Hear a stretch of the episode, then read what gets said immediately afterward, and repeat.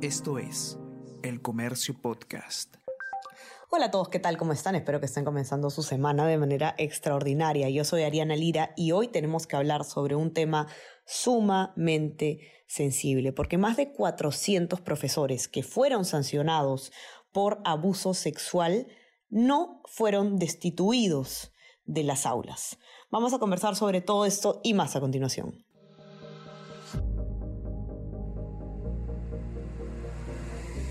Tenemos que hablar con Ariana Lira.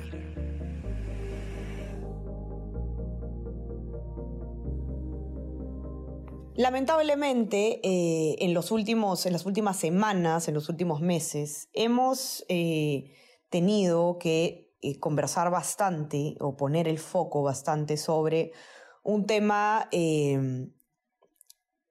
realmente preocupante y realmente doloroso, que es el abuso sexual a menores de edad.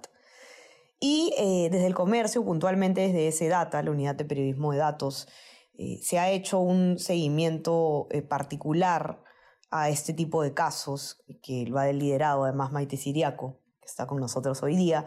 Eh, ella está siempre muy atenta a las cifras, que, por más que pueda verse como un número, es, que, es un número, lo que hay detrás es realmente desgarrador. Cifras que tienen que ver justamente con temas tan sensibles como el embarazo adolescente, como el abuso a menores, eh, etcétera, etcétera. Y esta vez eh, lo que se está eh, revelando en este informe de Maite es el estado de las sanciones que se impone desde el Ministerio de Educación, no estamos hablando a nivel penal, sobre denuncias de abuso sexual en las aulas, en colegios, en centros educativos. Y lo que ha hecho Maite, que ella les va a explicar bien el cruce de información que ha logrado, es mirar en qué estado están, eh, en qué estatus están los profesores que han sido denunciados y sancionados por abuso sexual.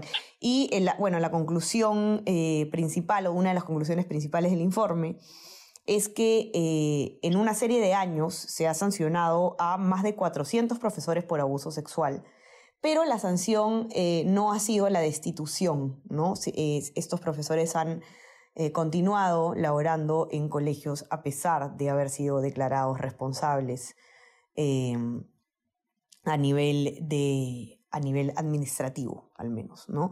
Y eh, esa es solamente una de las muchas cifras bastante preocupantes que incluye este informe espectacular, como siempre, de Maite Siriaco. Maite, bienvenida. Ariana, muchas gracias. Cuéntanos, Maite, em, primero, que, es importante que se entienda ¿no? lo, que tú explicas en tu informe, eh, que es la capacidad que tenemos eh, de registrar estas denuncias y lo importante que es para que efectivamente los colegios sepan que no están contratando a un profesor eh, abusador, etcétera, ¿no? Tú lo que has hecho es hacer un cruce entre distintas plataformas que te han llevado a esta cifra, ¿no? A descubrir que sí, hay denuncias y sí, hay sanciones, pero no todas las sanciones están siendo quizás las más adecuadas. Cuéntanos un poco. Exacto. Em, nosotros hemos revisado las cifras de CICB, que es esta aplicación que tiene el ministerio que permite registrar eh, los casos de denuncia de cualquier persona, ¿no? Digamos, padres, este, los mismos alumnos, em, familiares, em, en casos de violencia escolar, ¿no? Y hemos hecho un filtro eh, específicamente de los casos de violencia sexual. También hemos revisado este sistema eh, de monitoreo de expedientes eh, llamado CIMEX, ¿no? Que eh, permite ver todos los expedientes ingresados en las comisiones de procesos administrativos que se hacen a docentes. Eh, esa es una plataforma que tiene el Minedu y em, donde quien puede registrar precisamente el tema de la denuncia es este, las direcciones regionales de educación, las DRES, eh, las unidades de gestión escolar, la UGEL y, funcionarios de CIMEX. Eh, y tenemos también la data del Registro Nacional de Sanciones contra Servidores Civiles, eh, la RNSSC de Servir, ¿no? que muestra las sanciones administrativas, disciplinarias em, y funcionales impuestas precisamente a servidores y ex servidores civiles, así como también hay sanciones penales que eh, inhabilitan para el ejercicio de la función pública. Entonces, haciendo un cruce eh, de información, lo, primero que vemos es, eh, por ejemplo, el estado de lo que se tiene en CIMEX, em, en esta eh, plataforma, que lo que ve justamente son los expedientes. Y lo primero que nos llama la atención es que teníamos tanto las denuncias como las sanciones y las destituciones. Son tres bases de datos diferentes. Em, y lo que vimos es que si bien tenemos unos 1.300 eh, profesores que fueron eh, sancionados, ¿no? 466 eh, recibieron una sanción, fueron hallados responsables, ¿no? Por estos casos de violencia sexual, pero nunca fueron destituidos. O sea, la sanción no implicó la salida del profesor del aula. Em, y ese es el mayor problema, ¿no? Porque o sea, de verdad, digamos que río para no llorar, ¿no? No es que me dé risa en, realidad, pero ¿cómo puede ser posible que la sanción no sea retirar al, a la amenaza que es un abusador de las aulas, ¿no? Y eso es lo que te han además este, señalado con tanto énfasis los especialistas que tú has consultado, ¿no? No es solamente nuestra opinión. Exactamente. Eh, Brenda Álvarez, que es abogada de Proyecto Igualdad, nos mencionaba que eh, esta situación Em, lo que ve es que mm, la, la, la sanción no es la apropiada, ¿no? Lo apropiado, de hecho, es la destitución, porque eso lo establece el artículo 49 de la ley de la reforma magisterial, ¿no? Eh, por lo tanto, lo que ella nos dice es que las estadísticas nos indican que la ley no se está aplicando, o sea, no está siendo aplicada. Em, y el Minedo lo que nos dijo, porque obviamente el, pedimos hablar con ellos, ¿no? Pedimos que ellos nos explicaran qué estaba sucediendo, es que las comisiones de procedimientos administrativos, cuando dan su, como su resolución y recomiendan, hacen una recomendación a las direcciones regionales y a las UGELES de cuál es la sanción que deberían aplicar, pero son las direcciones regionales y las UGELES quienes deciden. O sea, el Minedu lo que dice es, ellas no han decidido la destitución. Claro, o sea, el Mineo finalmente lo que de, cierta forma se, lava las manos, por, más feo que suene, ¿no? O sea, pero lo deja en manos de cada colegio, pero ¿dónde está el ente rector? esto es este, ¿dónde está el ministerio? Claro. Ellos tendrían que hacer la supervisión de que efectivamente se cumpla lo que sí está establecido en este artículo 49 de la Ley de Reforma Magisterial, que te dice que en casos de violencia sexual, el profesor tiene que ser sacado del aula. De hecho, incluso de forma preventiva, el profesor debió haber sido sacado del aula. Em, pero esto no ha sucedido, ¿no? no hemos tenido estas, estas salidas, suspensiones, ni y finalmente, aunque han sido hallados culpables, no tenemos esta destitución. Y ahora, em, también hay, hay casos de profesores que sí han sido destituidos eh, pero que la destitución por distintos motivos no se encuentra activa. Es decir, es como que ya, ya no vale esa, esa sanción y ahora aparecen como aptos para enseñar. Claro, eh, ahí hay, hay, ciertas explicaciones para eso, ¿no? Que no sabemos si es que han aplicado todos los casos. No sé si nos puedes comentar un poco sobre, sobre ese tema. Sí, exactamente. Tenemos a 154 profesores que efectivamente fueron destituidos, em, pero como menciona, su sanción no está activa Em, de modo que pueden ellos seguir enseñando. De hecho, si, si, se busca en este registro que incluso está en la CIEGIE, ¿no? Que es esta aplicación que le permite a los directores y a los administrativos ver este los antecedentes de los profesores, si colocas algún nombre de profesores que han tenido alguna algún caso, ¿no? alguna denuncia, alguna destitución, no aparece en realidad ninguno de ellos. O sea, ellos eh, no están. Ellos tienen un como antecedentes, o sea, sin antecedentes. Em, y al respecto, lo que, lo que explica el Minedu es que efectivamente ellos fueron destituidos, pero impugnaron su sanción ante el Tribunal de Servir, ¿no? Que la declaró fundada, fundada la apelación o nula la sanción. Y además que hay casos de docentes destituidos que son reincorporados a través de un mandato judicial. Entonces vuelven a las aulas. Esta discordancia entre lo que se denuncia y lo que se, se sube, se registra en el, en el sistema de monitoreo, ¿no? Que, que es importante justamente para que los profesores y los directores de los colegios puedan saber a quién están metiendo a, enseñar, ¿no? No sé si nos puedes explicar sobre estos casos que no se reportan. Exacto. Eh, tenemos em, estos, estos son expedientes que finalmente no, no, terminan siendo reportados porque no terminan siendo subidos al CIMEX, ¿no? A este sistema de monitoreo de expedientes. Em, y ahí lo que vemos es es que hay una gran diferencia entre las denuncias, los reportes que se dan en CICB, ¿no?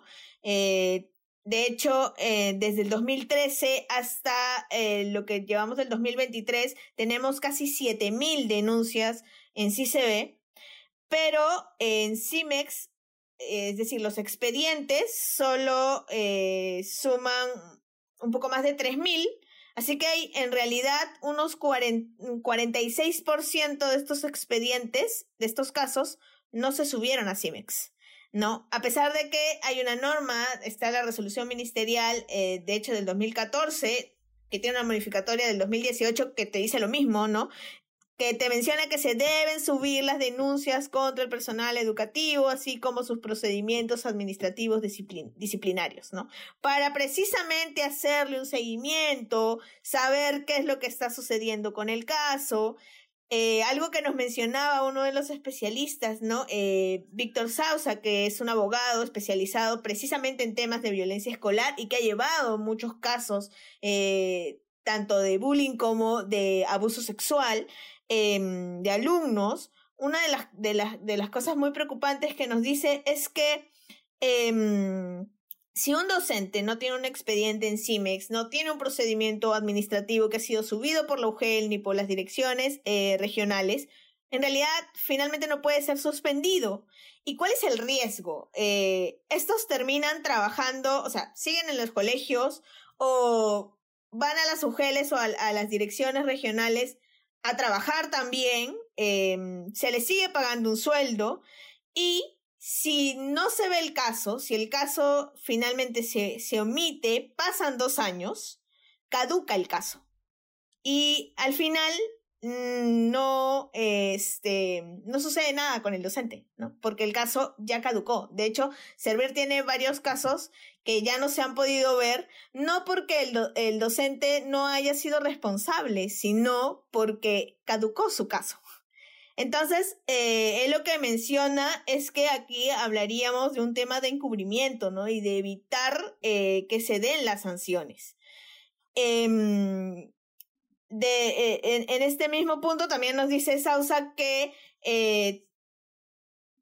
eh, eh, eh, este, este, esto, estos expedientes finalmente son vistos, o sea, lo que, lo que se sube así se ve, es visto y llega a los correos y a mensajes solo de los directores y de los especialistas de UGEL, pero no llega a los padres de familia, o sea, a los representantes de padres de familia, ni a la de Muna, ni a otros que están involucrados. Entonces, el padre de familia no sabe en realidad cómo va su caso. Solo le, puede llegar eh, que el caso ya se vio y no sabe en qué ha terminado finalmente, ¿no? ¿Cuál ha sido la sanción o algo, si ha habido sanción?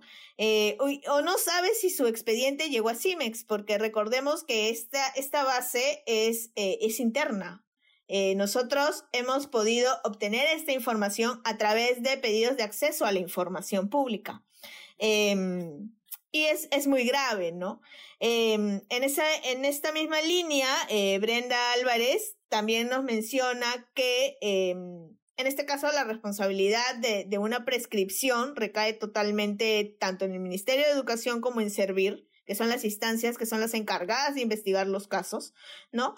y que se se está advirtiendo, ¿no? Lo que estamos viendo de que no se lleguen a subir todos los expedientes, eh, que no, no veamos todos los casos, que haya tanto secretismo también en esto, eh, que hay un círculo vicioso de, de, impunidad y que se ve la impunidad en cada, en cada eslabón y que es muy preocupante porque no se crea esta, este ambiente y este espacio seguro para niñas, niños y adolescentes que terminan conviviendo con estas personas que son, que son abusadoras, ¿no? Y que no debería haber eh, también, así como eh, en el tema, en el ámbito penal, em, un tema de prescripción de estos casos.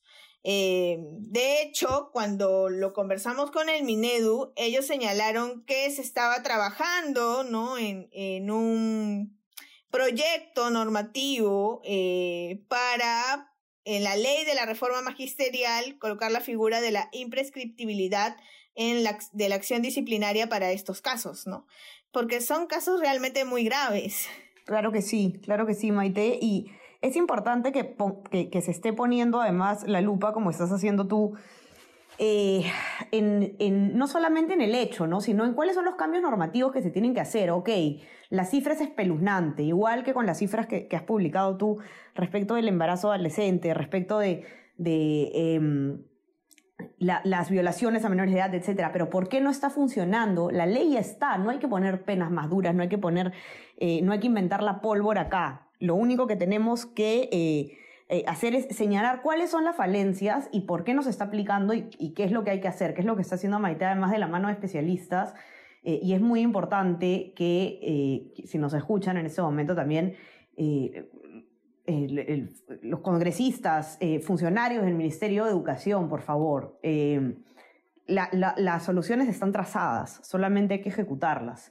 Y quiero invitarlos, por favor, a que puedan leer este magnífico y dolorosísimo, por supuesto, informe de Maite en nuestra web elcomercio.pe. También van a poder encontrar este, muchos otros artículos de Maite al respecto de la violencia contra las mujeres y sobre todo contra menores de edad.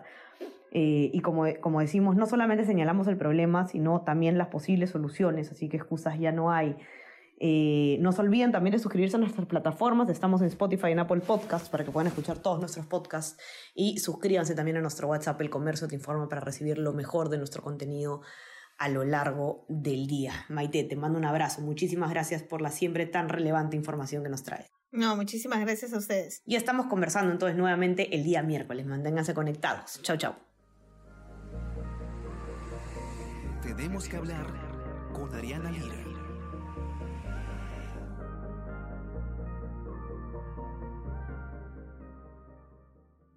Esto es El Comercio Podcast.